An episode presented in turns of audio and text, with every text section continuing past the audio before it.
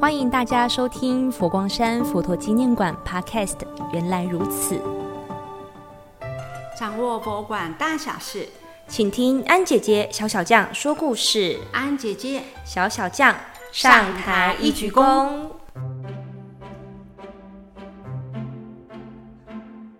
我们今天起的每周六人约黄昏后，要开始跟大家介绍全台最大佛教植物园区内最具代表性的五树六花。我好期待哦！我知道五树包含了无忧树、菩提树、梭罗双树、七叶树和槟榔，而六花有莲花、文殊兰、黄姜花、鸡蛋花。金玉兰以及地涌金莲，哎，这么殊胜的树和花，为什么安姐姐你面有难色啊？到底是发生了什么事啊？哎，真的是左右为难呐！因为安姐姐手机选的就是有极端争议的槟榔。哎，小小将提到槟榔，你会想到什么呢？这还用说？打给龙马哉，当然是致癌的食物啊！小小将，你说对了。为了我们这一集的正确性，查了好多的佛教经典，槟榔也是佛教圣物呢。嗯，我也查了一下，槟榔原产地在热带亚洲的马来西亚和菲律宾。可是，可是。十个人当中，可能有七八人认为槟榔是国际癌症研究机构认定的第一类致癌物。为什么佛馆能够看见槟榔？真是挺纳闷的呢。是的，槟榔真是奇妙的植物。现在的我们觉得它是毒物，但根据书籍记载，它可是佛教圣物。所以我想，可能是我们孤陋寡闻。也可能是槟榔长期被污化、黑化，我们或许可以趁机还槟榔清白哦。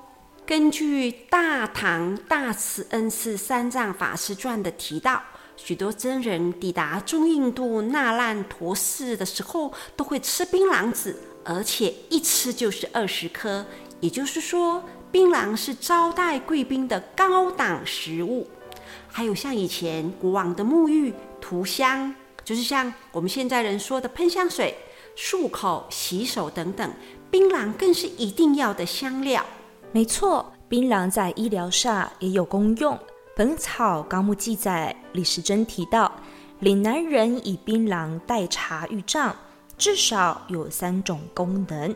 翻译成白话，槟榔有放松的作用，苏东坡都尝试过。如果是喝醉，还可以醒酒；当你肚子饿了，还可以有饱足感哦。还有还有，各种中医的书也有提到，槟榔是中药的一味，名叫大腹皮，有驱虫、健胃，还可以治疗拉肚子呢。另外，更有趣的是，槟榔在部分原住民社会也有很特别的意义。安姐姐举几个例子跟大家分享。譬如阿美族的各种祭仪中呢，就可以作为祭品，请亲友或邻居帮忙时候的酬劳；定亲的时候或结婚的时候，它也是不可或缺的礼物，表示爱意的象征。对许多排湾族的朋友来讲，住家的槟榔围绕，除了是交际应酬必备的食物，据说啊，排湾族他们的家里种的槟榔。第一次收成的时候，要把槟榔献给头目，作为缴纳地租的象征。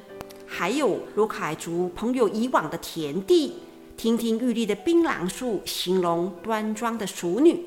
对卑南族的朋友来讲，祭祀跟巫术都用得上。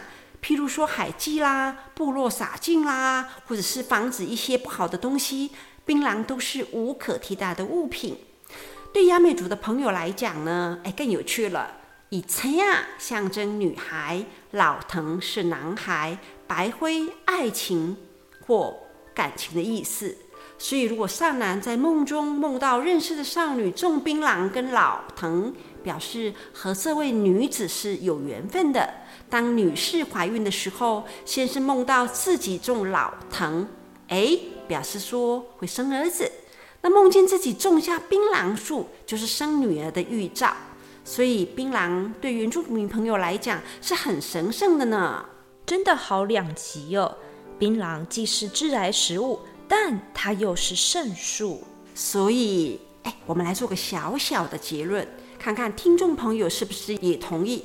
就是说呢，如果是用在宗教仪式，那么槟榔就是祭品的礼果。而且是很好的社交工具。可是槟榔如果只是口腹之欲，哎，拿来做消遣的，那么过量会致命哦。这是不是也是大自然中一半一半的道理呢？香水、毒药，就看它是什么用途喽。我的想法是这样啦，你知道我们佛馆哪里看得见槟榔吗？我告诉你。包括玄奘大师、奇缘北恒河，咱们现在就去看看槟榔树，好不好？好啊，我们现在就去。感谢你们今晚的聆听，祝福大家带着微笑入梦，美梦成真。安姐姐，小小将下台一鞠躬。